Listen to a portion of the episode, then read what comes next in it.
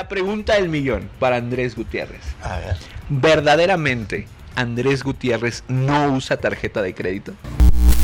¿Cómo enseñar a tus hijos, verdad, a tener buenas finanzas? La gente, porque los papás lo dejan como que, pues que lo enseñen en la escuela.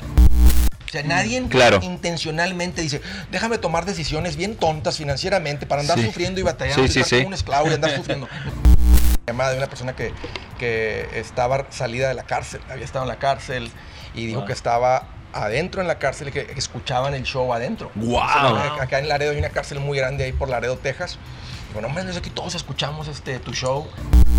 ¿Qué, qué rol juega la falta de, de contentamiento y no, no, no ser capaces de comprender la etapa en la que estamos viviendo? Porque muchas veces eso te hace decir, no, es que no me quiero esperar. Es que, Sí. como dices, sacas a jugar a tu niño interior, lo quiero, lo quiero, lo quiero, lo quiero, y no eres capaz de esperar. Entonces yo les cuento 3, 2, 1. Y en, en corito el esposo y la esposa, ¿verdad? Cuando están ahí juntos. ¡Ya no más!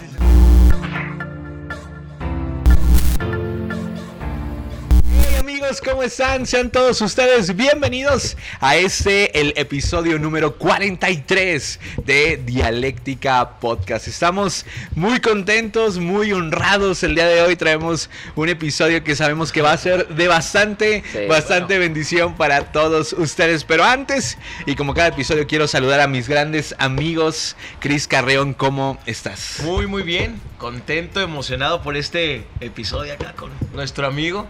Así que quédate hasta el final, se va a poner bueno. Buenísimo. Buenísimo. Vas a salir muy apedreado como hemos salido nosotros a lo largo de estos dos días. Oye, pero la bronca es que si hemos salido apedreados es porque algo estamos haciendo mal. Ah, claro, lo claro, decimos claro. para ambientarnos, no nos hagas caso.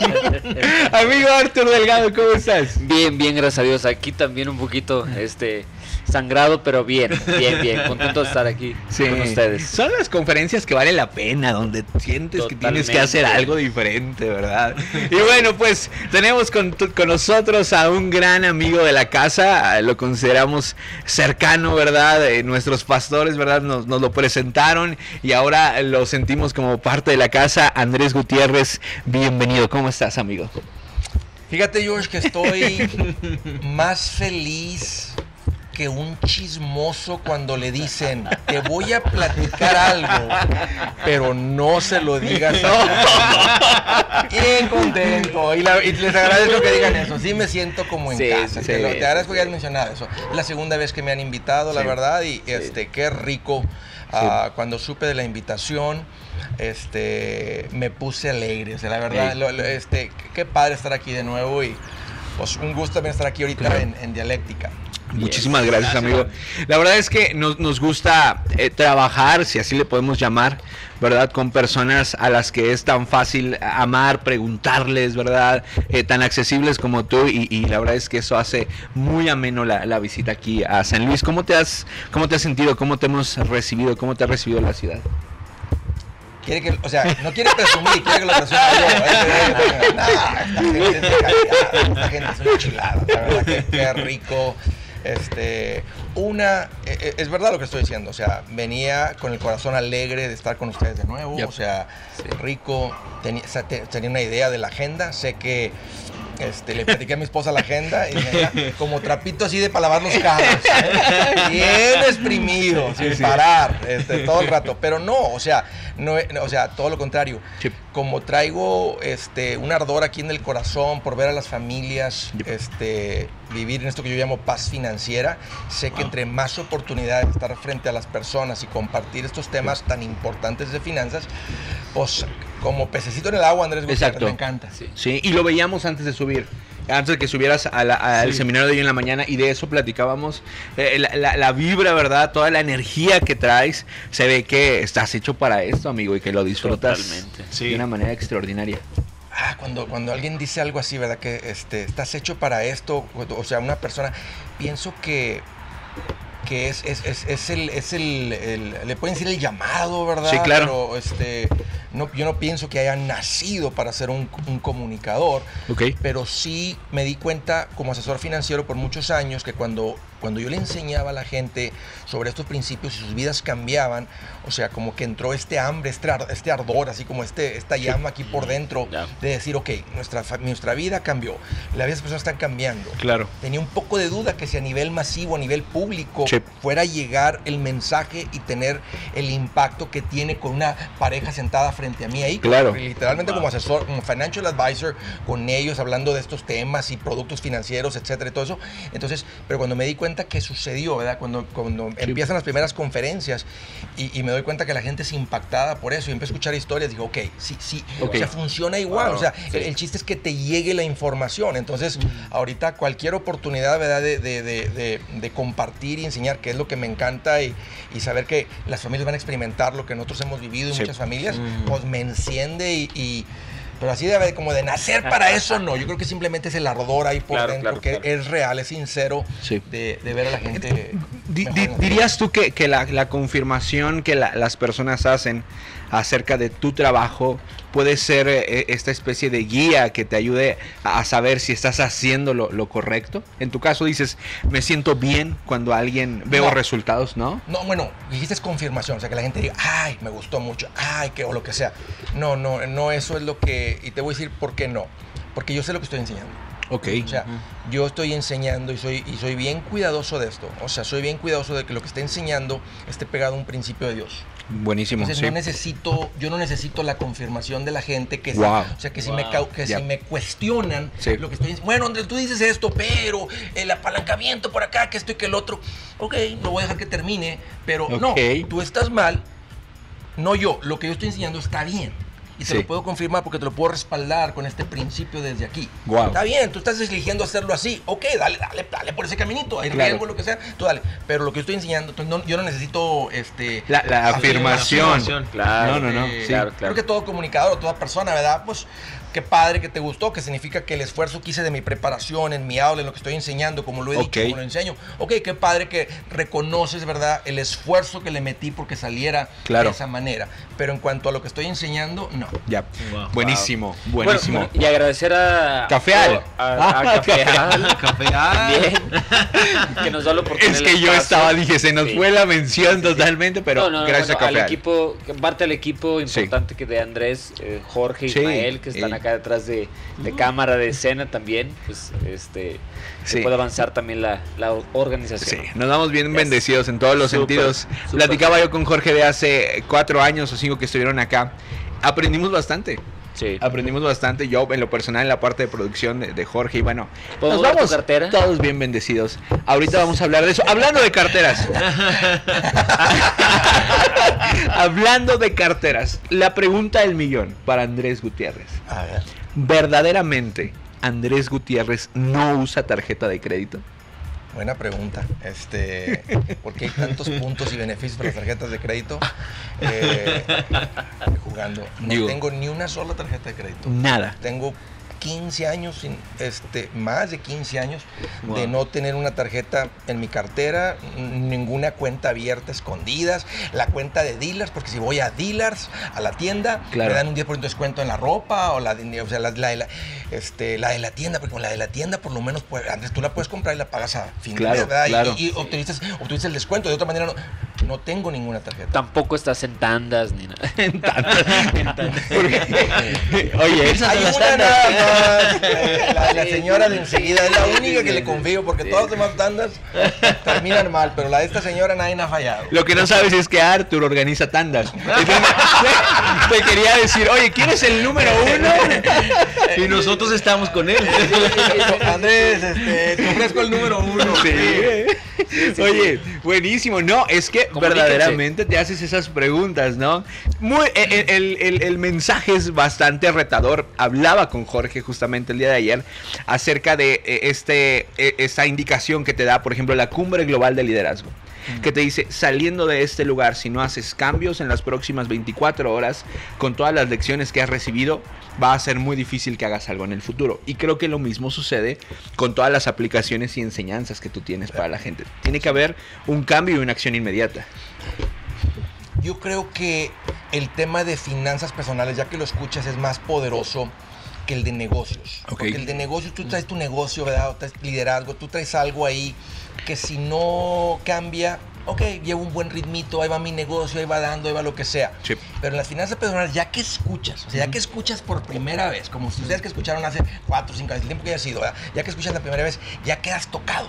Ah. Ya no vuelves a ser la persona ignorante, porque ya, ya no tienes, ya, tú ya fuiste informado, educado por eso. Entonces, o sea, va- siempre va a haber algo dentro de ti que si te vas por un camino diferente Sí. al que escuchaste, sí. va a estar una vocecita diciéndote, Sí. "Oh, ya sé, lo- y estoy haciendo algo que ya sé Ajá, sí. que no está bien. Sí. Y cuando me truene, me va a dar un coraje porque yo ya sabía, pero como quiera fui tentado y caí en la tentación. Entonces pienso que el de finanzas personales, aunque tiene sentido lo que acabas de mencionar, George. O sea, el que si no sales de inmediatamente haciendo algo, puede ser que te tome tiempo, pero, pero ¿quién no quiere dejar de sufrir con sus finanzas? Sí, O sea, sí. ¿quién no quiere tener una vida sin preocupación financiera? Imagínate una vida en la que, como dije hace ratito, pones la cabeza en la almohada y a Sí. roncar por los dos lados. Sí.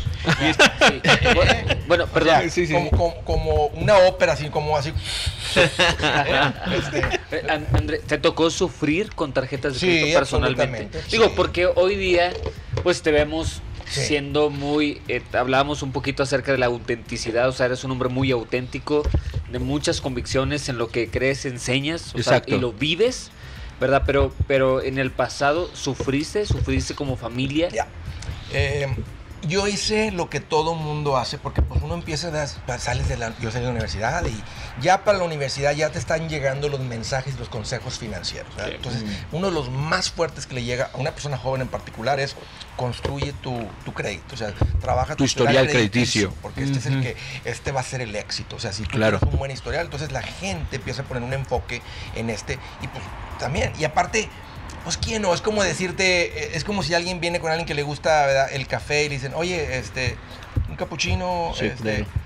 Pues, por favor, quiere dinero gratis, ¿verdad? Quiere dinero Claro. sin- que no ha trabajado. Quiere, quiere ponerle un estéreo a su carro, Sí, claro. Quiere una ropita bonita, quiere un teléfono de tres camaritas, no este es de dónde más, pero quiere un teléfono de tres camaritas. claro. O sea, ¿quién no quiere un teléfono de tres camaritas? Claro, todos Entonces- queremos. Entonces, pues, construyo mi historial crediticio y voy a tener cosas y luego, y cuando estás muy nuevito en eso, pues Sí. vas y compras unas cosas y el pago mínimo es de 20 dólares. Mira qué chulada, decía yo. Fácil. Me arranqué a comprar ropita y nomás son 20 dólares, ¿verdad? Sí. Entonces, o sea, pues lo que todo, en lo que todo el mundo cae, nosotros también. Y, y luego, pues fue una- primero fue una tienda, y luego otra, y luego la de Macy's, luego la de Dealers, y luego esta otra.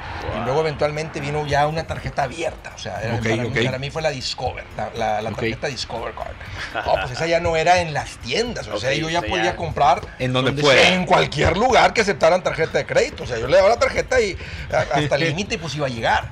Y luego haces tres, cuatro pagos bien y dicen, estamos eh, orgullosos de usted. Te mandan una carta que dice, Sí, sí, sí. usted es un Sí. cliente predilecto de este Distinguido. le mandamos una pluma aquí con el logotipo del banco y le queremos anunciar y estamos muy contentos de, de incrementarle ¿verdad? este, su límite de crédito. De crédito. No, hombre, mira. Sí. Piensas que e- es al único que le llegó ese mensaje, ¿no? Te sientes amado. ¡Se llega la carta! Oh, Sí, sí, sí. Pasas de maruchan a pozole, Sí. pero de volada. O sea, no, no, no, no, no. O sea, te brincas todo, eres pozole. Sí, claro, claro. O sea, ay, pues, ¿qué significa el límite más alto? En- a tope, ¿no? Más cositas. Sí, claro. el Claro, siguiente nivel. claro, claro. Ya los pagos no son de 20, ya son de 45, pero todavía puedes. Claro. Ah. Entonces, y, y- y la mismita historia que le pasa a todo mundo fue la mismita. Yo llegué a tener 14 tarjetas, más de Wow. 60 mil dólares en, en- en- en tarjetas de crédito. Eh. Desde Estados Unidos nos venimos a Puerto Vallarta, ¿verdad? todo en la tarjeta de crédito porque no teníamos para irnos de vacaciones. Este, ese fue tal vez uno de los gastos más fuertes. Eh, platiqué hace ratito que compramos un juego de recámara, también una recámara bien cara, como de 6 mil dólares que compramos, que querían 10 mil y pues se las bajé de 10 mil a 4, a 6 mil. Pues le dije a mi esposa, le dije, el hombrezón que te agarraste. Mentalidad de tiburón. ¡Tiburón! Los bajó, los bajó, los bajó a 6 mil. Y pues como no tenía dinero, pues también Sí. entró. Entonces yo le debía las tarjetas, le debía las mueblerías, debían un carro, los préstamos Wow. estudiantiles, este, porque se te va acumulando. O sea, es lo que parecía Claro. que eran mil o dos mil dólares. De repente cierras los ojos, abres los ojos y estás como Wow. está la mayoría de la gente. O sea, viviendo y nunca me retrasé. O sea, no, Ok. no- no llegué al punto de, "Ah, este, o sea, porque, porque siempre tenía suficiente límite, crédito, que podía, cuando se me atoraba mucho la Ajá. carreta, que le podía sacar a una, pagar la otra, ¿verdad? Que empieza Ok, ese jueguito sí, de- sí, de- y luego te sientes hasta como campeón, porque dices, no, mira, mi amor, acabo de transferir Sí. el balance de esta, lo Sí, pasé sí, a esta, sí. porque en esta me estaban cobrando, me iban a subir el 15, pero no, ya la bajé al 3%, no Sí. me va a cobrar el 3%. Ah. Como si, como si lograste mucho. O sea, Claro. no lograste nada, haz de cuenta Sí, que sí, sí. agarraste un trascabo, o sea, a- a veces un pozo nuevo, Claro. levantaste tierra para tapar ese, ¿verdad? Tienes un pozo abierto como Claro. quiera. Ajá. O sea, según tú, es menos castigador porque es del 3%, no del 15%, del 24% la tarjeta. Sí. Sí. Es igual de, Wow. de hundido, Sí, o claro. sea, este... eh, pero no, Sí, o sea... y, y- y la tendencia era con tu esposa igual, o sea, ella dice, sí, O eh, o sea, se supone que yo era el administrado de la casa, este, y ella pues nomás iba siguiendo la corriente, pues ella decía, no, pues yo, ay, ay, vamos a salir a comer, pues vamos, vamos aquí, pues vamos, vamos a sigo. al cine, pues vamos.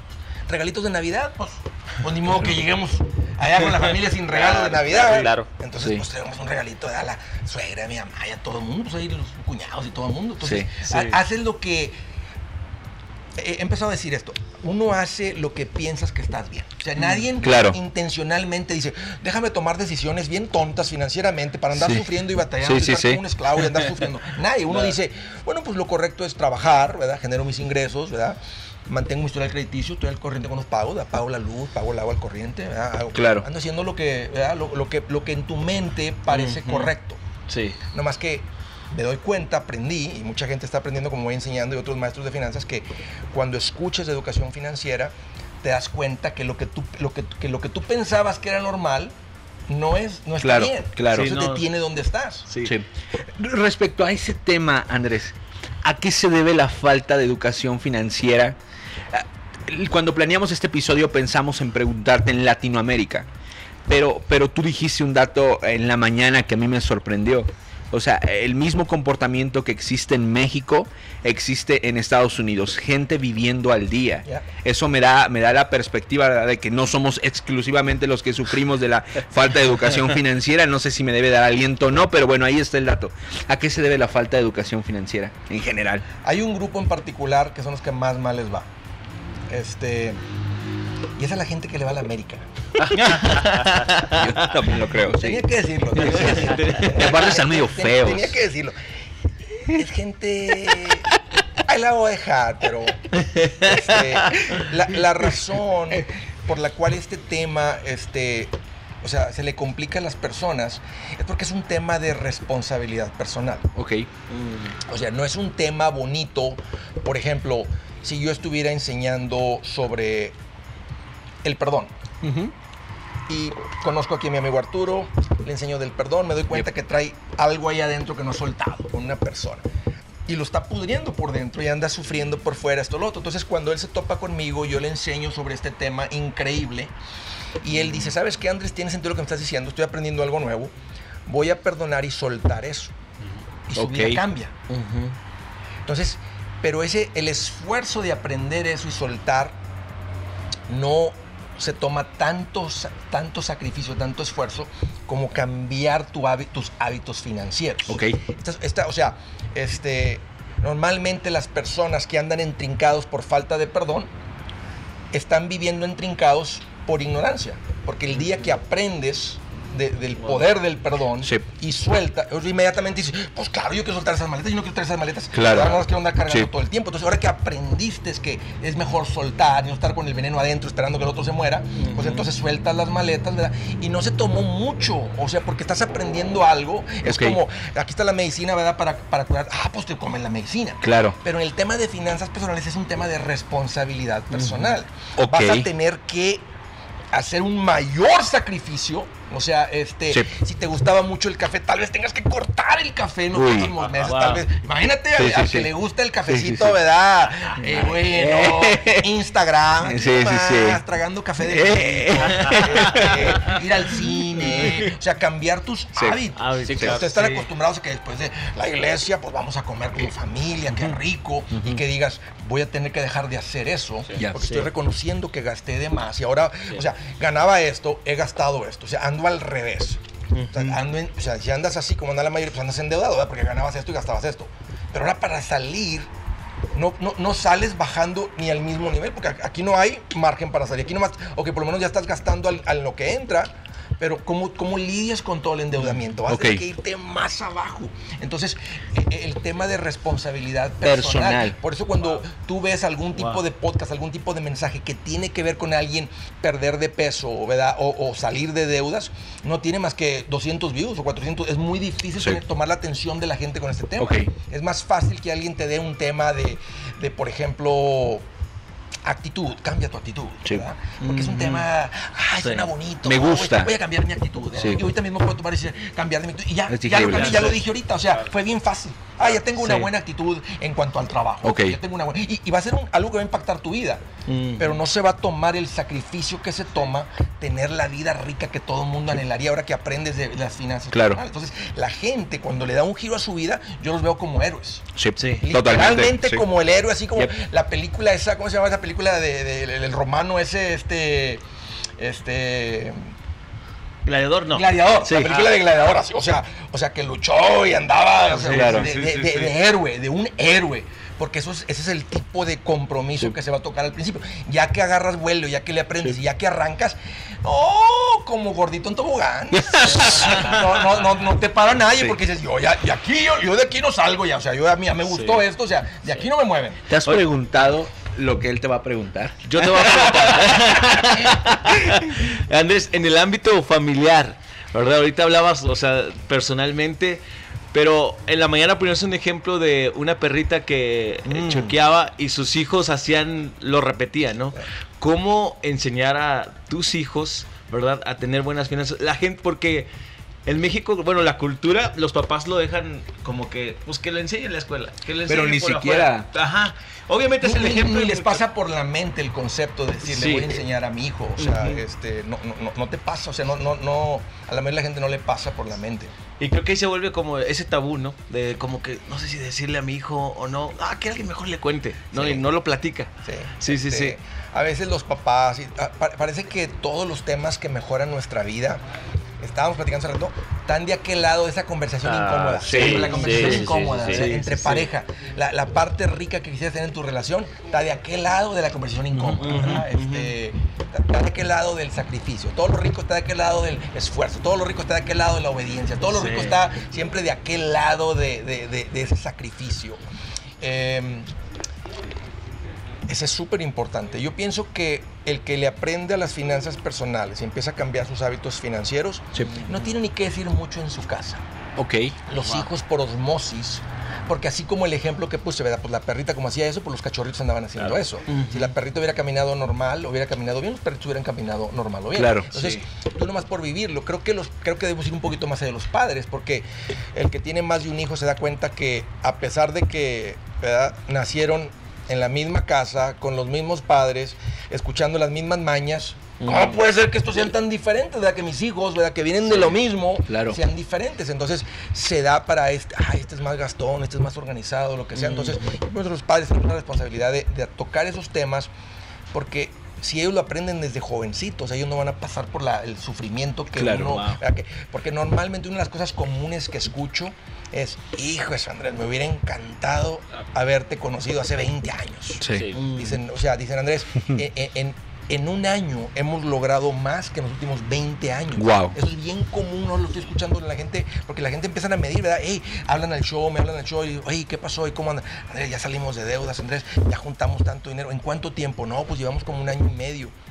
O en un año y medio lograron todo eso. ¿Y, cómo les fue antes de eso? Dijo, no, hombre, tenemos, tenemos 20 años de casados y pues nada, estábamos o sea, al, al día, endeudados, o sea, o sea, entonces eh, es mucho. Entonces, imagínate que los jovencitos, nuestros hijos, van a, van a saber Sí. esto desde el principio. claro. Claro. Desde el principio. Entonces, eh, sí, hay que, hay que, hay que, el punto es que hay que tocarlo. Hay que tocar, sí, sí, sí. Oye, Andrés, hablando del show, ¿cuál ha sido la llamada más dramática que has recibido?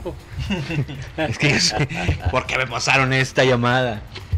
¿Te acuerdas de alguna que te haya No, marcado? bueno, es que reci- recibes todas. Sí, de todo tipo y no, y no filtramos las llamadas. O sea, No, o sea, la que entra- la- así, así como va. Entonces, realmente, el, el, el, el chavo que me ayuda a producir el show ¿de dónde hablas? Para yo saber la ciudad a la que están marcando, este, el nombre de la persona, que a veces se, cambian el nombre, por la, a veces por verdad, porque no, no quieres exponer, ¿verdad? O sea, quieren escuchar una opinión de Andrés, entonces la mayoría sí dan su nombre. Este, unas bueno, y quiero creer que la mayoría dan su nombre, ¿verdad? Está tan fácil decir cuál es tu nombre. Pues Juan Camaney. Creo que Este, Cristian ha marcado varias veces. Se llama, se llama Raúl. ¿Te acuerdas de un Raúl? ¿De qué se trata tu pregunta? Muy breve. Entonces ellos pueden decir tarjetas de crédito, carro, inversiones, propiedad, mi cuñado, eh, bancarrota, nomás es todo lo que veo. Entonces yo ya lo pongo al aire ey, y trato de, en rapidito, a ver, platícame cuál es tu rollo. Entonces ya me dicen algo, no sé, tantos años haciéndolo, dos, tres preguntas que les haga yo y ya sé, sí, ah, sí. sé por qué la máscara iguana. Entonces, Yep. este, entonces voy a dar pero ha habido, recuerdo una llamada de una persona que, que estaba salida de la cárcel, había estado en la cárcel y dijo Wow. que estaba adentro en la cárcel y que escuchaban el show adentro. Wow. Acá en Laredo hay una cárcel muy grande ahí por Laredo, Texas. Digo, no, hombre, no es aquí todos escuchamos este, tu show, porque en Laredo lo- el show estaba en la tarde. El show es en vivo de 2 a 3 de la tarde, hora centro, y allá lo ponían a las 6 de la tarde. Entonces, no, hombre, aquí hasta las 6 estamos todos escuchando el show. y, y recuerdo esta persona que salió de la cárcel con una perspectiva de vida así bien diferente de sus Wow. finanzas y todo. Es más, escribió un libro y luego me pidió que yo escribiera el, como el prólogo del li- de este libro. O sea, como, un cambio de vida así bien increíble. Pues ah, me hablan personas al show y platican la historia de cómo salieron de deudas y esas son siempre Sí, claro. bien impresionantes porque platica, porque escuchas el sacrificio, o sea, escuchas Sí. cómo andaban antes, les pregunto, cómo andaban antes, ¿verdad? Y, eh, pues lo que te imaginas, ¿verdad? Oh, batalla. ¿Y cómo andaban ustedes como matrimonio? No, pues a punta de divorcio, lo que sea. Claro. ¿verdad? Y luego, ¿y qué hicieron? ¿Cómo lo hicieron? Luego platican, ¿verdad? ¿Y qué fue lo más difícil? No, pues tuvimos que cortar esto, quitamos esto, Sí. lo que sea, y escuchas el sacrificio. ¿Cómo es la vida ahora? Y dice, no, hombre, Andrés, tenías razón, el aire se respira más fresco, así sí, como dices o lo que sea. Y luego gritan, y luego al final, ¿verdad? Cuando, platican cuánta deuda pagaron, etcétera. Eh, hay un grito que, que dicen ellos. Eh, yo bueno, yo les digo, ¿verdad? Que digan, entonces yo les cuento, 3, 2, 1, y en, en corito el esposo y la esposa, ¿verdad? Cuando están ahí juntos, ¡Ya no más! Y se escucha el gritote de libertad, así, como la película de, ¿cómo se llamaba la otra? Este... eh, Braveheart, la película de Braveheart, ¿se Ok, acuerdan? ok. Este, ¿cómo, cómo se llama en español? Corazón valiente, Ah, no me sí, acuerdo, sí, sí. este, que al final, ¿verdad? Lo tienen así amarrado y le están abriendo las tripas y todo eso. El- grita, ¿verdad? Este, freedom, grita el chavo así. O sea, así se escucha el grito sin... Y, y lo, y lo puedes escuchar en el grito, que no es un grito... Este, ya no más. No, sale de adentro. Sale de las Oh, entrañas. porque, o sea, libertad, su- o sea, porque se anda en viviendo. libertad así. Y se escucha el ya no más, Sí. así bien sabroso. Y la gente dice, ay, se me encueró, se me enchinó el cuero, se me encueró el chino. ¿cómo se dice? Este, Sí. O sea, y, y luego en los comentarios de la gente. Entonces, Claro. ese Sí. tipo de llamadas y todo eso, o sea, siempre hay así llamadas súper intensas. Sí, hay muchas. Gente pasando por divorcio, o sea, cosas bien dramáticas. Este, niños, hay niños que han hablado. Uy. Eh, una llama una niña y la niña ha juntado, le digo, has juntado más dinero tú a los 11 años que muchos adultos de 50. Este, Guau. Y la gente está impresionada porque están los- a veces están los papás escuchando el show, están los niños escuchando el show y los niños están aprendiendo. Eso eh, está increíble. Vi un clip en Facebook esos días, esa semana, donde una persona te habla para preguntarte eh, si le es conveniente a- hacerse socia de un negocio.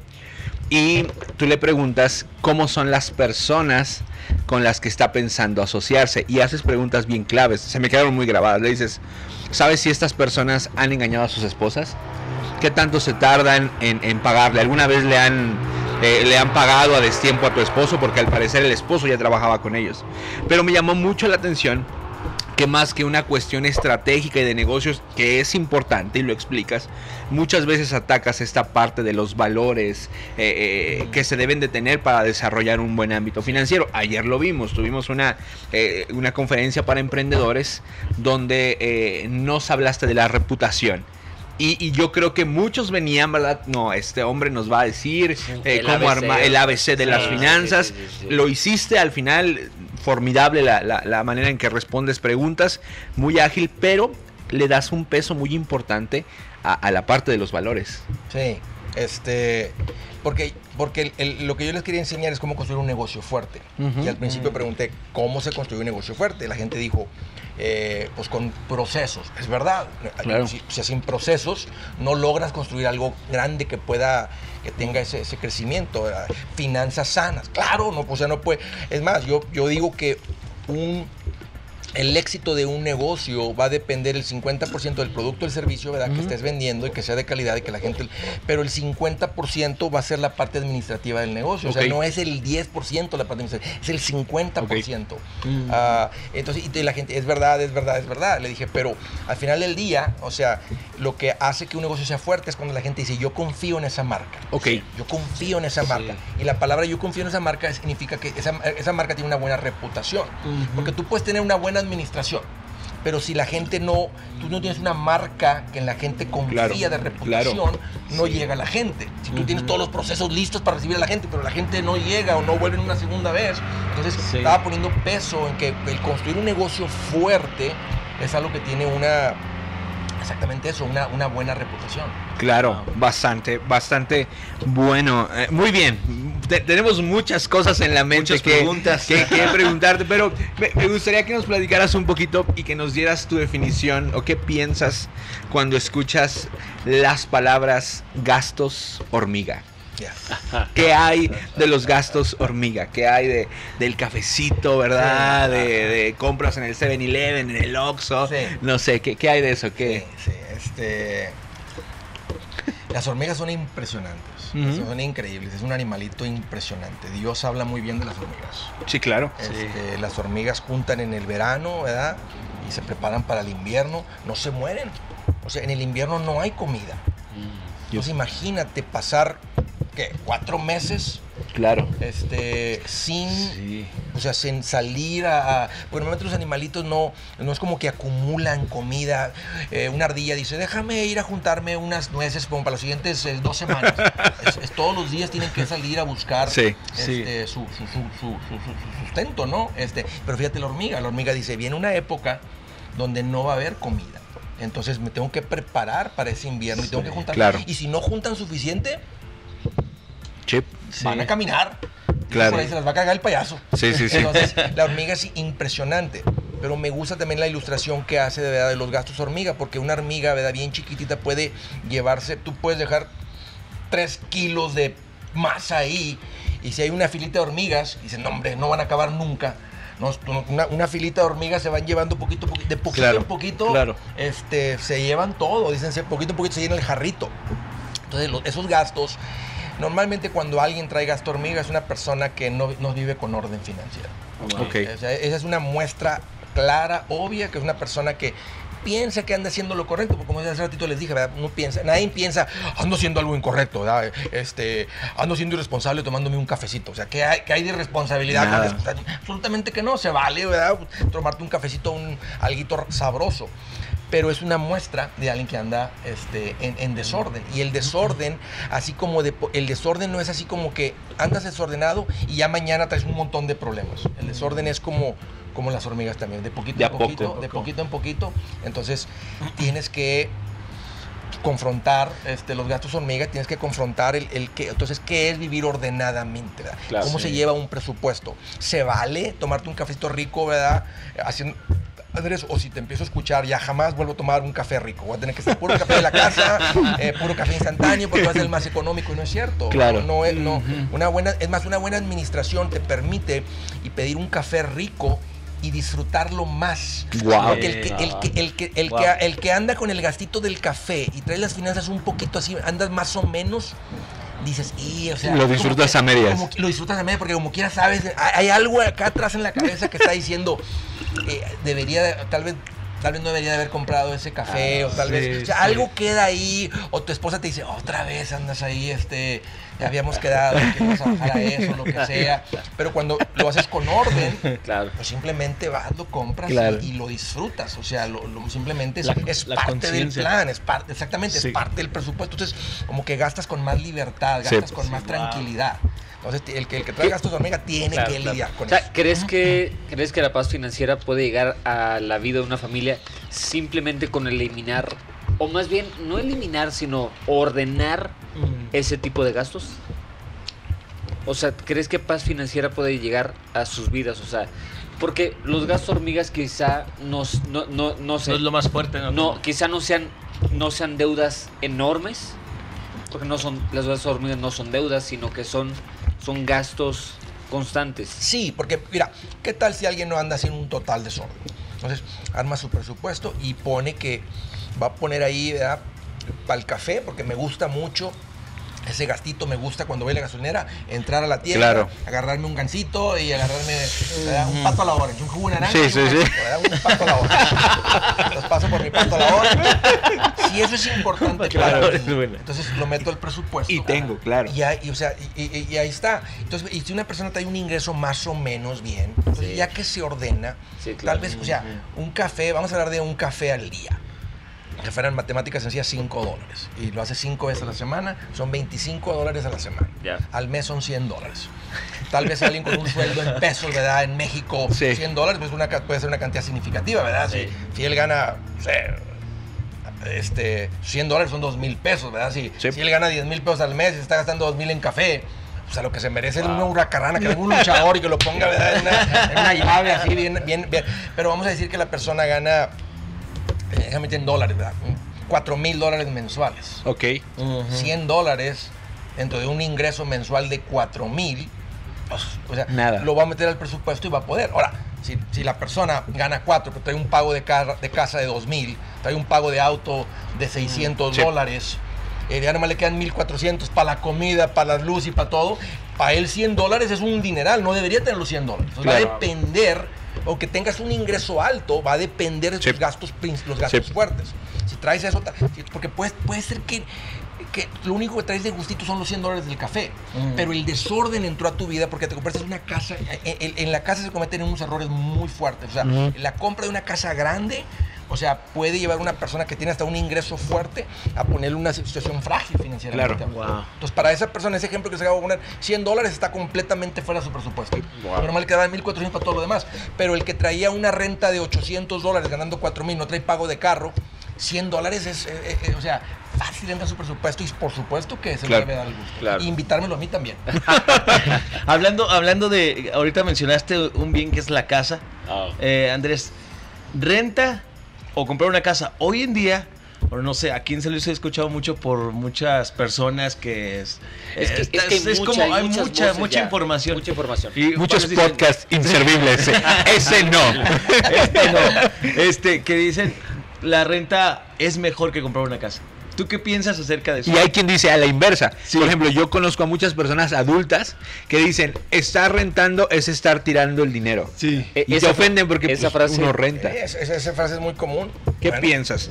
Vamos a, vamos a, vamos a poner en, el- en el- en un ejemplo donde la renta y el pago de una hipoteca es el mismo. Vamos a decir, ¿verdad? Que el wow. pago de la renta es de, vamos a ponerle en pesos, ¿verdad? 6 mil pesos mensuales. Ok. ¿Ok? Sí. Y el pago de la hipoteca de, de la casa que, que compran, Sí. vamos a decir que pones una casa ¿verdad? que queda con el mismo pago. Una parejita joven. Sencilla, tranquila No, no, la no casa. estamos hablando de alguien que ya tiene cuatro hijos y necesita tal vez un poquito más de espacio. ¿verdad? Están, están, porque, porque tal vez una pareja un poquito más adelante podría con una renta tal vez de 10 mil. Pero para ponerles el ejemplo, ¿verdad? Entonces, Ok. ¿qué es preferible? ¿Da rento o compro?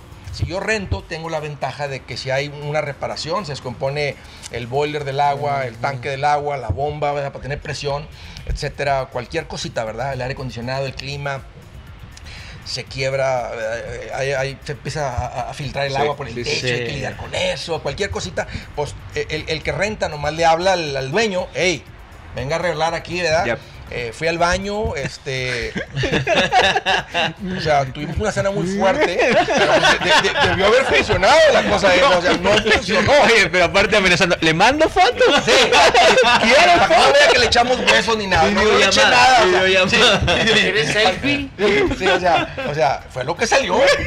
Y, y, y su toilet no jaló. O sea, Claro. ya le eché un cubetazo de agua y nomás no funciona. Venga, el dueño de la casa tiene un compromiso, ¿verdad? Claro. Si hay un contrato ahí, el que rentó hizo las cosas tiene un contrato, pues va a mandar Sí. a reparar. Pero si tú tienes, eh, si tú compras tu casa a los 30, estás pagando renta. Ok. Estás- o sea, tú, tú, tú tienes necesidad de vivienda por el resto de tu vida. No Ok. nomás por los próximos tres años o dos años. Sí, claro. Entonces, tal vez, un, ¿verdad? Entonces, tal vez estás casado, tienes poquito tiempo de casado. Entonces, y vamos a hablar del ejemplo que ahora tienes 30 años y te compras una casa en el pago. Tal vez para la edad de los 40, si tú te vienes administrando bien, tú terminas con la casa. ¿vale? Tal vez tuviste que acelerar, ¿verdad? 6 mil, pero a los 3, 4 años, y hoy estamos ganando un poquito más, le vamos a pasar a mandar un poquito más. Y para los 10 años, ahora tienes 40, Sí. ya se saldó la hipoteca de la casa. Mm. Ahora tú tienes vivienda, o sea, ya tú ya no tienes costo de vivienda. ¿Cómo fuera tu vida sin el costo de la renta? ¿Cómo Sí, fuera claro. tu vida sin costo de vivienda? Sí. Entonces, y el que renta va Y a todos tener- sonriendo. Y la renta, es, o sea, ¿te das cuenta? Sí. Nomás al decirlo sientes Sí, alivio. sí, sí, sí. Nomás al decirlo. Hasta flaco me siento. Así. Más flaco. Hasta blanca. Eh, eh, o si te digo, este, tú siempre, por, fíjate, fíjate, fíjate la sensación, ¿verdad? Cuando te digo, imagínate no tener costo de vivienda. Da una Sí, sensación claro. de tranquilidad. Dices, ay, qué rico sería. Porque estás, lo, inmediatamente estás pensando, me va a sobrar el pago de la casa, con ese me voy de vacaciones más. O sea, haz- haz lo que tú quieras con todo ese dinero. Eh, Fíjate, fíjate, lo que causa que yo te digo. Claro. Tú vas a tener un costo de vivienda creciente por el resto de tu Mm. vida hasta que te mueras. No, pues. ¿Qué causa eso? ¿Qué sensación causa? Frustración. Claro, porque vas a decir, ¿cuál- ahora, ¿cuál te gusta de estas Hay como un bloqueo, ¿no? Porque empiezas a, ver que eres acreedor a menos oportunidades. Sí. O- y en cambio esto te da un poco de esperanza, te da libertad. sí. Hablaste de algo muy importante. Cuando no hay deudas, hay una libertad creativa. Sí. Y, y sucede, ¿no? Con este pensamiento. Eh, eh, eso lo venido enseñando hace poco porque me doy cuenta en la gente que, que lo empezaron a decir. Es que Andrés, hasta, no sé, como que, como, eh, este, lo, lo escuché una persona y me hizo pensar y dije, es verdad, este, cuando uno está endeudado, o, o sea, si tú estás ahorita viendo este podcast, ¿verdad? Y estás con las deudas y los pagos, y aunque los tengas al corriente, todo el tiempo está como en tu subconsciente, ¿verdad? Mm. Los pagos, las Sí. deudas o lo que al- No que te esté quitando el sueño porque tengo todo el corriente, Andrés. Pues es toda mi historia del crediticio, andas todo enrollado con todo eso. Pero siempre está ahí. Sí. Pero solamente una persona que ha estado endeudada y ahora está fuera de deudas tiene esta experiencia de decir, siento una libertad, o Sí. sea, este, Sí. no le debo nada a nadie, se me está acumulando el dinero. Este, yo, yo- yo le digo a la gente, o sea, que cuando estás endeudado es como si todas tus, las células del cerebro, que se llaman neuronas, están como que si te, te conectaron dos cables de una batería de carro y las tienes como, están continuamente nomás pensando en la parte financiera. Cuando no están pensando en la parte financiera, hacen lo que Dios las diseñó para hacer, para pensar, para crear, para hacer. Y pienso que la gente te, que te vuelves más creativo, este, porque, porque ya no están siendo útiles. Es como que quiero que hagan esto neuronas, pero te dicen no puedo porque Claro. me tienes ocupado Pensando. pensando en esto. ¿Crees que la- las deudas se han convertido en una especie de ídolo moderno? O sea, vives para las deudas, piensas en las deudas. No puedo decir que adoras las deudas, aunque pareciera No. que algunos No. adoran las deudas. No, no creo que sea adorar la deuda. Lo que pasa es que la deuda permite que tu niño interior salga a jugar. Wow. Todos traemos un niño aquí por dentro, un niñito chiflado. Yep. Y ese niñito dice, yo quiero eso, a mí se me antoja eso. Sí. Entonces, pero no tengo el dinero. Claro. Entonces, el- el- un- un- los empresarios más Wow. poderosos del mundo, que se llaman los banqueros, ¿verdad? Sí. El to- los banqueros toman el dinero de nosotros los que somos administrados, pagan un poquito de interés y luego se lo prestan a la gente bruta, ¿verdad? Que están deseosos de cosas al 24, al 30, al 40%. Por eso son las entidades más poderosas del mundo. Sí. Mm. Entonces, entonces cuando, cuando tu niño interior dice, eh, a mí se me antoja eso, entonces ¿verdad? Es- Sí. siempre va a haber un, un empresario Claro. que dice, yo le hago ese sueño una realidad. Si Wow. usted realmente quiere hacer su casa Wow. bonita, Sí, sí, venga. claro. Nosotros le ayudamos, fíjate, le ayudamos con un crédito para que usted remodele su casa y haga su sueño una realidad. Wow. Eso no es una persona que te quiere ayudar. Eso es un hombre de negocios que te está vendiendo un producto, un servicio. Claro. Este, el interés de él es tener utilidades. Él no lo está haciendo por, ¿verdad? por caridad y Sí, lo que Sí. sea. Pero como traemos- traes este niño por dentro, para responder a tu pregunta, el niño está deseoso de cosas. Entonces la deuda no es que le hagas un ídolo, simplemente es que me permite Claro, claro. que el niño diga, es que yo lo quiero, yo lo quiero, Claro. yo lo quiero, yo lo quiero. Entonces, entonces el crédito te permite que, que- que en lugar de que hagas lo correcto, juntar el dinero y comprar, Sí. Sí. este, que lo puedes tener desde ahorita y después. Andrés, ¿cuál es la diferencia? Andrés, tú me estás diciendo que junte y luego compre. ¿Y cuál es la diferencia? Que lo compre y va haciendo los pagos. Sí. Claro. Sí. ¿No? El que- eh, eh, bueno, además de que crecimos en una cultura que te dice no consigues nada. Si no te endeudas. si no te endeudas. Sí. Sí, sí, sí. y la gente lo dice muy normal, Sí, muy sí, natural. es que no o vas a lograr nada. No, no te vas a comprar un carro si no te endeudas. Sí. No te vas a comprar un teléfono si no te endeudas. No te vas a comprar una casa, obvio, si no te endeudas. O sea, Pero todo- fíjate, pero, pero- pero vamos, vamos a, a- a- Porque es verdad, la gente hace argumento. Si tú puedes hacer, pagar ese teléfono a pagos. Tú Ajá. puedes obtener el teléfono y hacerlo a pagos. Ajá. Tú también puedes juntar, ju- hacer los pagos Claro. y comprar el teléfono. Y el sacrificio nomás es la primera vez. Claro. Porque ya después de ahí estás continuamente juntando y comprando el siguiente teléfono. Sí. Entonces, nada más es la primera Arthur. vez. Arthur lo hace es- fenomenal. Arthur lo hace Arthur, mira, lo vamos a chulear un poquito, nada más para que se emocione. Poquito. Tiene una muy buena estrategia. Él desde que se hizo del primer iPhone, ¿verdad? Eh, bueno, no sé cómo llegó el primer iPhone a su vida, pero él tiene una especie de, les da un mantenimiento y un cuidado muy, muy, muy específico. Y cuando nos enteramos de que vende un celular, lo vende a muy buen precio.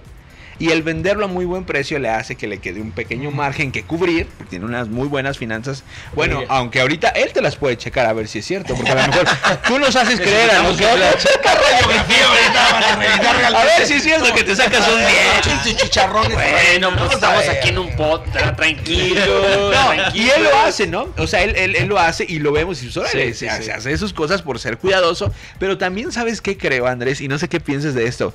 La, la falta de contentamiento. ¿Qué, qué rol juega la falta de, de contentamiento y no, no, no ser capaces de comprender la etapa en la que estamos viviendo? Porque muchas veces eso te hace decir, no, es que no me quiero esperar. Es que, Sí. como dices, sacas a jugar a tu niño interior, lo quiero, lo quiero, lo quiero, lo quiero, y no eres capaz de esperar. No, claro. Sí. Y, y peor aún, o no sé, o sea, ¿qué, qué piensas, Andrés? Que tú en algún momento lo mencionaste aquí la vez pasada, la frase me lo merezco. Oh, man. Es que he trabajado, o sea, es que estamos en una cultura Sí. de un chorro de trabajo, o sea, yo Claro. veo, ah, los voy a chulear ahora yo a ellos, los veo trabajar muchísimo. Sí. O sea, tiene, está casado, tiene una niña, ¿verdad? Este, está esperando, no, no, este, no, pero tiene una niña que quiere enseñarle a su niña de año y medio sobre finanzas y pues Julieta todavía no agarra la onda. Pero, pero este, y yo digo, o sea, híjole, o sea, Trabaja. yo veo por ejemplo su tel- teléfono de, de mi amigo y digo, pues no quisiera que traer, que trajera un teléfono estrellado, o sea, o, o sea, no está estrellado, no está estrellado. Bueno, bueno, pero el asunto es, o sea, Qué me lo merezco. Y es una frase muy común, Sí, ¿no? Sí, no, pues. Y eso ha existido siempre, eso no es algo ¿Sí? nuevo. O sea, ese, es- Sí. ese es el Wow. ser Sí, humano. claro. O sea, Sí. eso es, esa es la parte que estamos siempre combatiendo. Eh, Yo creo que ahorita el, el tema ese que tocaste del contentamiento. eh, probablemente es el principio más poderoso que Mm. existe en las Wow. finanzas. Sí. O sea, Wow. eh, el que no tiene contentamiento siempre va a andar batallando, siempre va a andar, Sí. siempre va a estar sufriendo. Y el que tiene contentamiento tiene una vida bien sabrosa. Sí. Este, tiene una vida Sí. rica porque no, porque, porque, porque no es infeliz. O Claro. sea, la- este, el que, y el que no conoce. Y ese es un principio que se aprende. O sea, Sí. o sea todos, me está diciendo hace ratito a los niños, que nos, a los muchachitos que nos que me invitaron a compartir, ¿verdad? Que todos somos como Don Jaimito, ¿verdad? Todo mundo preferimos evitar la fatiga. Sí. Ya. Así somos todos. Sí. Unos van a aprender a hablarle a esa fatiga y decir, usted no me va a controlar. Yeah. Y Sí. quien aprende a controlar a la fatiga son las personas que dicen, wow, él es líder, póngalo Sí. de líder, él es éxito, oh, mira su Wow. negocio, mira su carrera normal. Buenísimo. esa, es, esa es una manera como práctica de explicar este principio poderoso del que habla la Biblia que se llama dominio propio. Ok, Este. Y el contentamiento es algo igual de poderoso porque el contentamiento, la falta de contentamiento lo único que te hace es infeliz. Sí. O sea, la gente quiere ser feliz y cree que al obtener las cosas esas va a ser feliz. Pero obtienes la cosa esa y ya no es, o sea, es una, es una continua infelicidad. Pero se aprende, y, así como aprendes contentamiento, aprendes a ser feliz. Claro. O sí. Eh, no, no, no, no, no, no, no es necesario como que explicarlo tanto, Sí. o sea, es un principio Sí. fácil de entender, pero lo tienes que aprender. O sea, Claro. Alguien te tiene que decir porque no, no naces sabiendo, oh, yo nací sabiendo contentamiento, o sea, hasta que y eso no se habla en ningún lugar más que en la iglesia. Sí. Sí. Eso no se sí. aprende fuera de la iglesia. Eso Sí. solamente porque Dios enseñó y dijo, esto es algo que, que mis hijos tienen que saber. Por eso está ahí en la Biblia. Oye Andrés, hablando de, de esta parte del contentamiento, ¿verdad? Viene otra parte en la que me, me estoy acordando de un versículo, ¿verdad? Que dice, este, mejor es dar que recibir. Pero muchas veces no damos porque estamos metidos en nuestras broncas. ¿verdad? En las deudas, en la crisis. Pero, este, ¿qué nos puedes decir acerca de la generosidad? Porque la gente está pensando mucho en sus finanzas, ¿verdad? Pero ¿cómo yo puedo llevar sanamente practicar generosidad? Porque a lo mejor tengo muchas deudas y pues aquí me- le voy a dar 500 pesos a él, ¿verdad? Le limpia parabrisas, 500 pesos. Y era para pagar la luz. Ay, ¿qué cru- por, por qué crucero te vas? Sí, ¿Por qué crucero te vas? Para que me dé los 500 pesos a mí. ¿Sabes qué? Qué generoso. La, ¿eh? cuando la- la primera vez, ¿verdad? Cuando estaba leyendo la Biblia por primera vez, y estaba así como impresionado. O sea, no lo podía creer todo lo que existía en la Biblia. O sea, porque, o sea, yo crecí, ¿verdad? En un, en un hogar católico, que significa que me llevaban a misa de chiquito y no me gustaba la iglesia porque era aburrido y este hombre que estaba diciendo cosas que nadie le entiende y ya vas para arriba y vas para abajo. ¿verdad?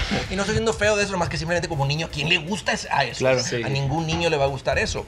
Entonces, y no había la práctica, ¿verdad? Yo nunca vi a mis padres leer la Biblia. Entonces, cuando de adultos ya por primera vez yo leer la Biblia, no lo podía creer todo lo que estaba ahí. Y cuando llego a ese libro de Hechos, Wow. capítulo 20, por el versículo 35, y, y- y dice, ¿verdad? eh, El apóstol Pablo que Jesús dijo estas palabras, ¿verdad? Hay más dicha en dar que en recibir. Llegué ahí y me detuve. Y hasta ahorita veníamos muy bien, Claro. pero aquí se equivocó. Guau. O sea, a- a- Wow. aquí hay una equivocación. Un error. O sea, se me hace que, lo- se me hace que fue mal impreso en la traducción del hebreo, del griego. No, no, les falló a los traductores. Sí, sí, sí. Porque digan, o sea, yo dice, pues yo no estoy, o sea, es más rico recibir. O sea, o, o cuando andas mal financieramente, ¿verdad? Que lo que me estás diciendo es, pues si yo no estoy para dar. Claro. Ah, para sí. que me den. para que me den. Por eso dije, está al revés Sí. aquí. Ajá. Eh, eh, pero, este, pero lo que está ahí es verdad. Y es muy difícil, este, es muy difícil disfrutar de la generosidad cuando estás en problemas financieros, porque en problemas financieros, Wow. o sea, es como si tú Ya. estás, imagínate que tú estás en el lago, ¿verdad? Y te estás ahogando, estás con el agua acá y estás pataleando así, ¿verdad? Estás pataleando así y de repente ves otra persona que se está pataleando, que está pataleando allá. ¿A poco Ah. piensas, ay, déjame ir a, a rescatarlo a él? Claro. ¿Cómo, Sí, ¿no? cómo lo rescatas? Si no O sea, ¿cómo, cómo- cómo un pobre rescata a otro pobre? Mm, ujú, ujú. Sí, no es imposible. Ahora, sí. vamos, a decir que, vamos a decir que tú, ¿verdad? Aprendes hablando de finanzas y, y estabas así y te digo, hey, hazle así, cierras los dedos como patito y hazle así como perrito y, y sales, de- sales del agua. Entonces, entonces, donde sientes que pisas, metes el agua aquí, ay, sientes el alivio y te sales y ahora sí de afuera firme ves a aquel que se está ahogando. Ok. una soga, ¡psh! agárrate. Ahora sí, porque estás, estás financieramente firme. Wow. O sea, el punto es que un pobre no puede sacar, no puede ayudar a otro pobre. Ok, Este, Por eso es tan importante, y hace rato estaba les estaba enseñando, no me acuerdo si ayer o esta en la mañana, que muchas veces por no saber de finanzas siempre estamos del lado equivocado. No del lado equivocado, no estamos en el lado bueno de la generosidad. Mm. La generosidad tiene dos lados.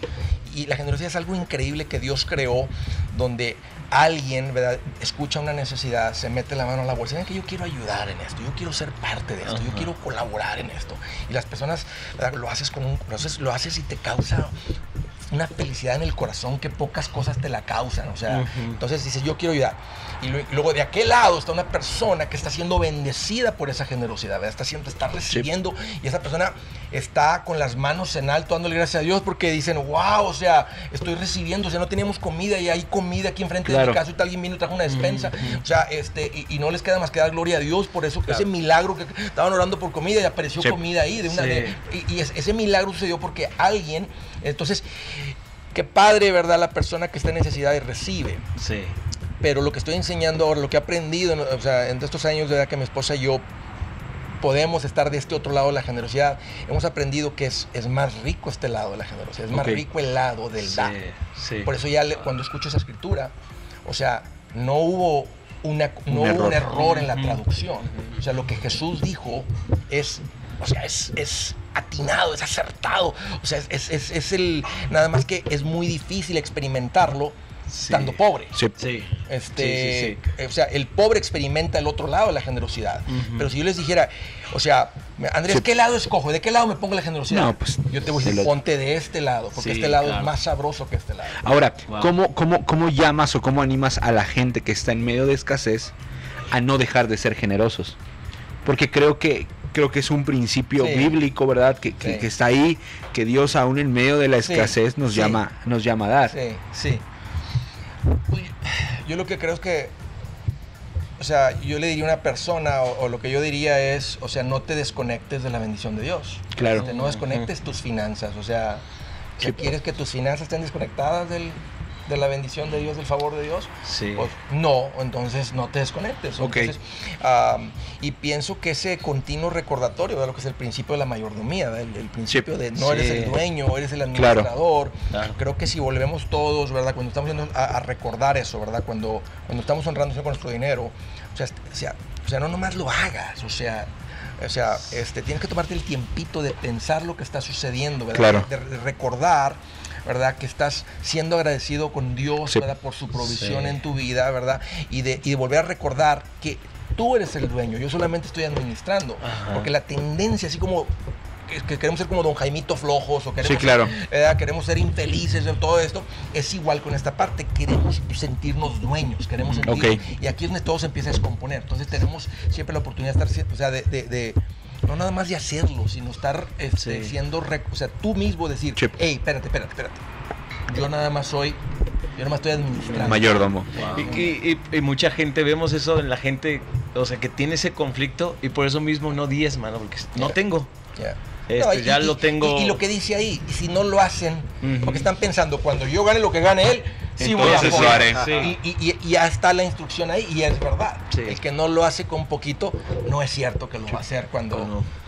Si, lle- si llega a haber más, que posiblemente poco probable, porque no está conectado Claro. a la instrucción, no está conectado a la bendición. Ahora, ¿qué, qué es aplicar de, de- de manera correcta la fe en las finanzas?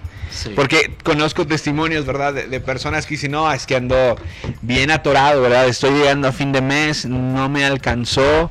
Y aparte estoy enojado, ¿verdad? Con Dios porque Él no está respondiendo a la necesidad Eh, que yo tengo. Estoy sirviendo, Ajá, esto, ajá. lo otro, todo Sí. esto. Ajá. Es una pregunta bien delicada y, y, este, y bien importante que se tiene que hacer.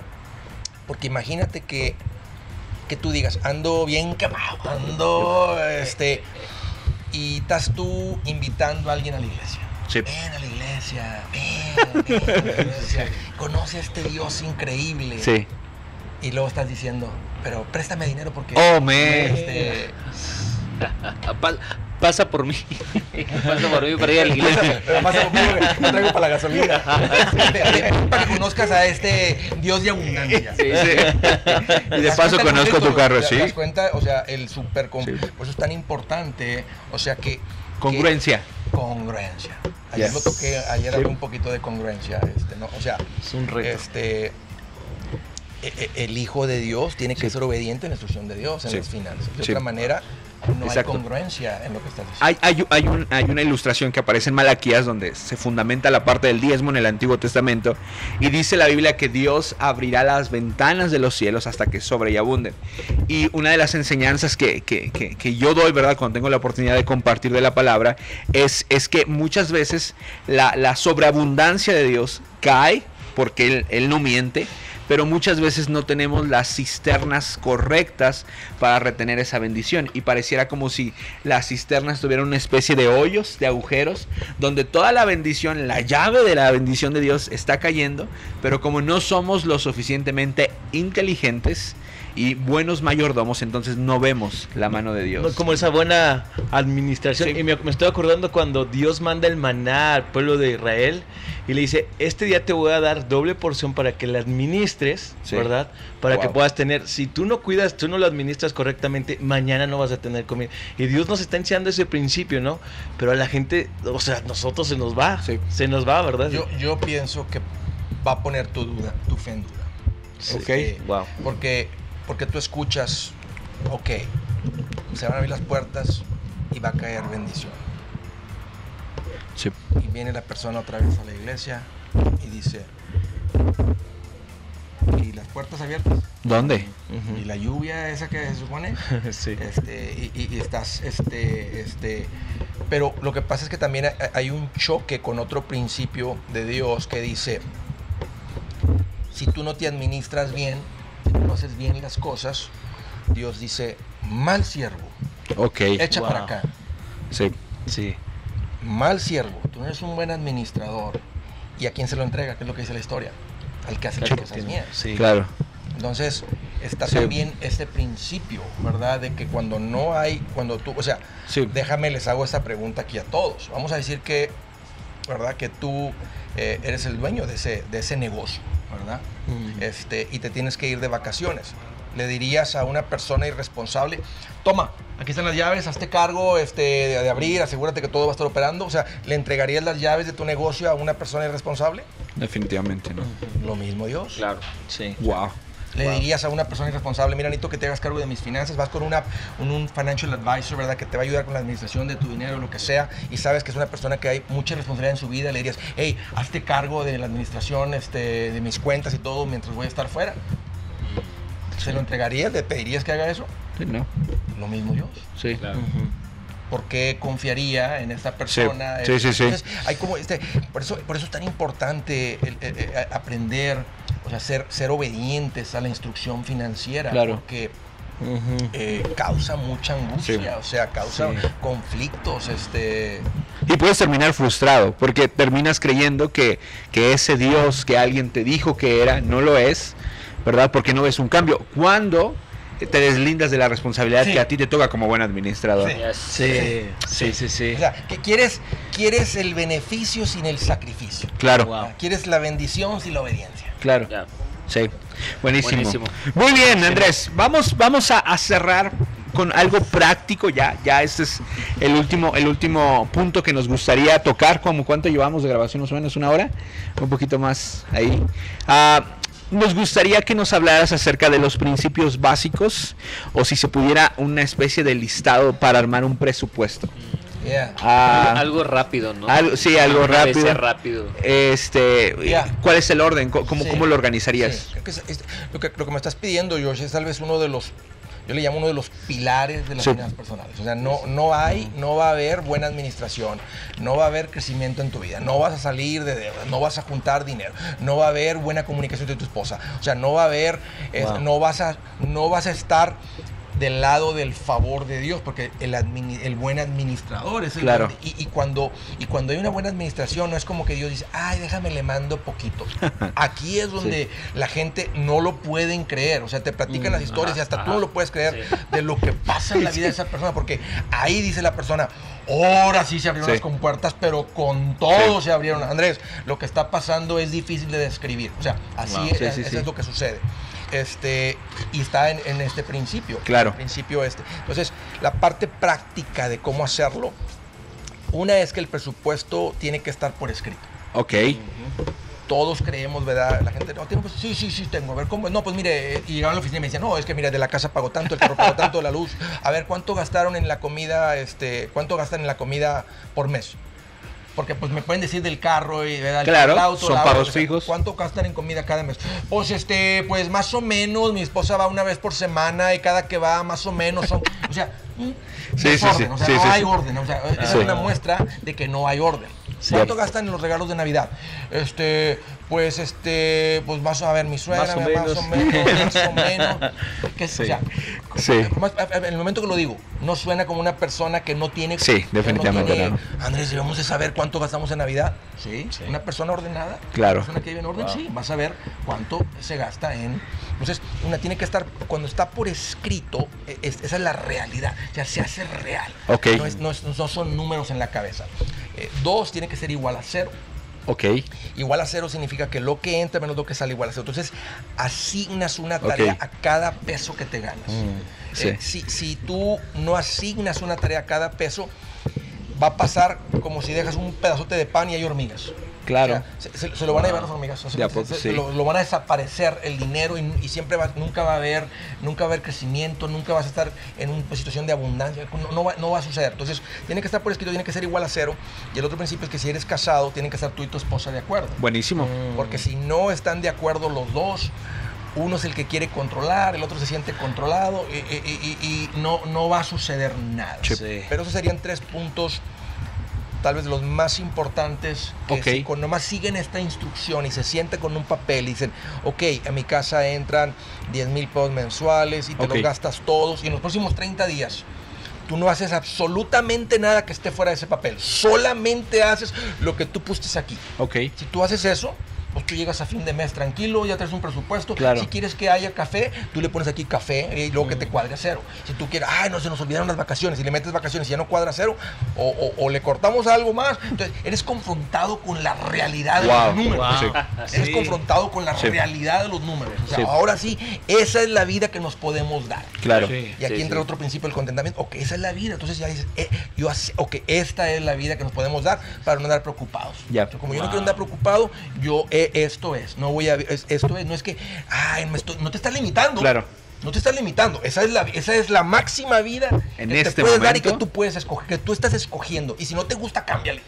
Ay, me gustaría más para el cine. Bueno, ponle para el cine. Pero si le vas a meter otros 600 pesos para el cine, pues ya no te le, ya le restas y no da a cero, te da a menos 600. Tú tienes que cortar en algún Claro. otro lugar esos 600. pesos. Entonces, así cuando vas al cine, vas al cine y sales tranquilo, no estás Claro. así. Y me habría gastado lo de la luz. Lo de la del- renta. Era lo del internet, porque son se- 600, ya fui dos veces, el internet son 650. Este, Sí. Sí, ¿Qué, qué qué- qué- importante. qué- qué va primero en el presupuesto? En tu caso. Eh, yo creo que lo primerito, o sea, debe ser, o sea, honrar a Dios con tu dinero. Buenísimo. uno debe de hacer. Segundo, debe haber algo de ahorro ahí, porque Sí. nunca sobra para el ahorro, tiene que ir ahí. Y luego, eh, el secreto es aprender a vivir con el resto, o sea, este, Ok. y llega un punto en el que se hace práctico. Mi, mi esposa y yo, no, o sea, ya... O sea, llega un punto en el que se te hace, así como... Se te hace natural. estar en, en desorden, si estás descubriendo que Wow. ya tal vez es un poquito de desorden, y para ti es natural el, como vienes viviendo, se va a tomar un poquito de esfuerzo, unos dos, tres meses, hacer el ajuste a vivir ordenado. Sí. Pero ya cuando lo empiezas a hacer, ya va a ser Sí. el- lo normal vivir Claro. en ese orden. Claro, no es claro. como que, este, o sea, hay que ser, seguir siendo responsable, ¿verdad? Pero se te vuelve normal vivir de esa manera. De esa manera. Porque la, Claro. con- la consecuencia es un millón de dólares de diferencia entre irte por este camino e irte por este Claro. Sí. Wow. Buenísimo. Buenísimo. Muy bien. Gracias, Andrés. Andrés, Gracias, muchas gracias, gracias. gracias, gracias. Ah, ¿Dónde te podemos encontrar? Digo, tienes bastante material, tienes un gran equipo atrás de ti, ¿verdad? Que, que está manteniendo actualizadas tus redes, etcétera. sí. ¿Dónde te podemos encontrar y qué, qué, qué hay?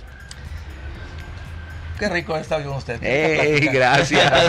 Gracias, gracias, gracias, este, gracias. eh, Pláticas incómodas a veces que hay Sí. que tener. Este, sí, este. Pues mira, me van a encontrar como Andrés Gutiérrez, ah, como todas las personas que andan en las redes sociales. Ahí estoy yo también. Me vas a encontrar Facebook, TikTok. Twitter, Instagram, TikTok, YouTube. TikTok hay que me está, estás viendo que me, me reta a tratar de enseñar en una cápsula de un minuto algún principio. Entonces ahí me puedes encontrar. Oye, y ahorita te, vamos, ahorita te vamos a retar más porque tenemos preparado una coreografía para TikTok. Nah, no es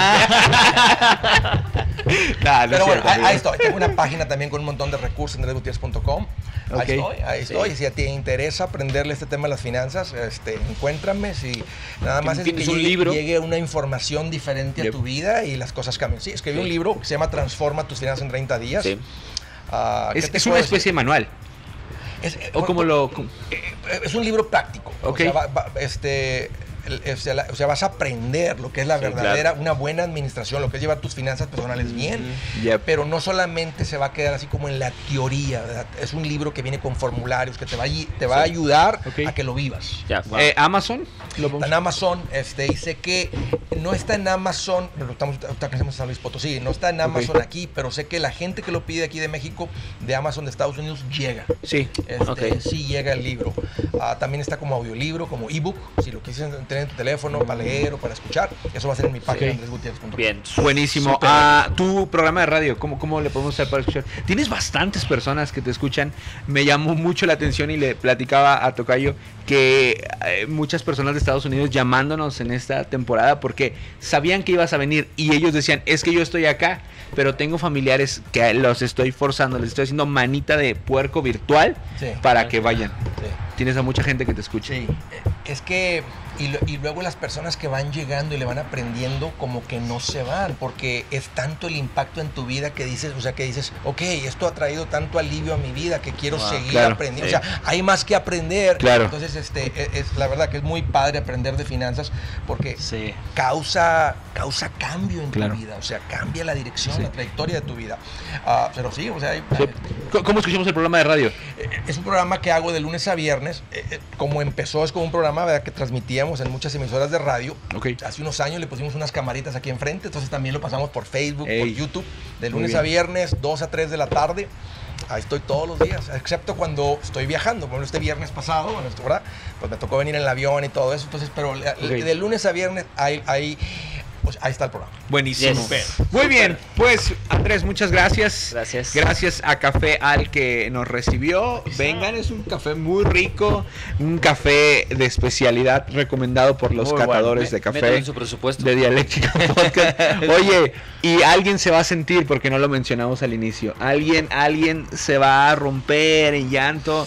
Amigo Luis Serna, el mejor episodio de Dialéctica Lo liquidamos ayer, lo liquidamos ayer. Nos faltó uno, amigo. Nos No alcanzaba el presupuesto y lo tuvimos que liquidar. no alcanzaba. Eran, eran cuatro cafés y dijimos, no, es el de Andrés. O sea, I'm sorry, Luis, I'm sorry.